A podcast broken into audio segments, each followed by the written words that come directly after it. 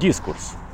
От позднелатинского дискурсус, которое изначально э, значило беготня, суета, а позже стало значить обсуждение и рассуждение. Дискурс – это глобально в информационном пространстве обсуждение чего-либо.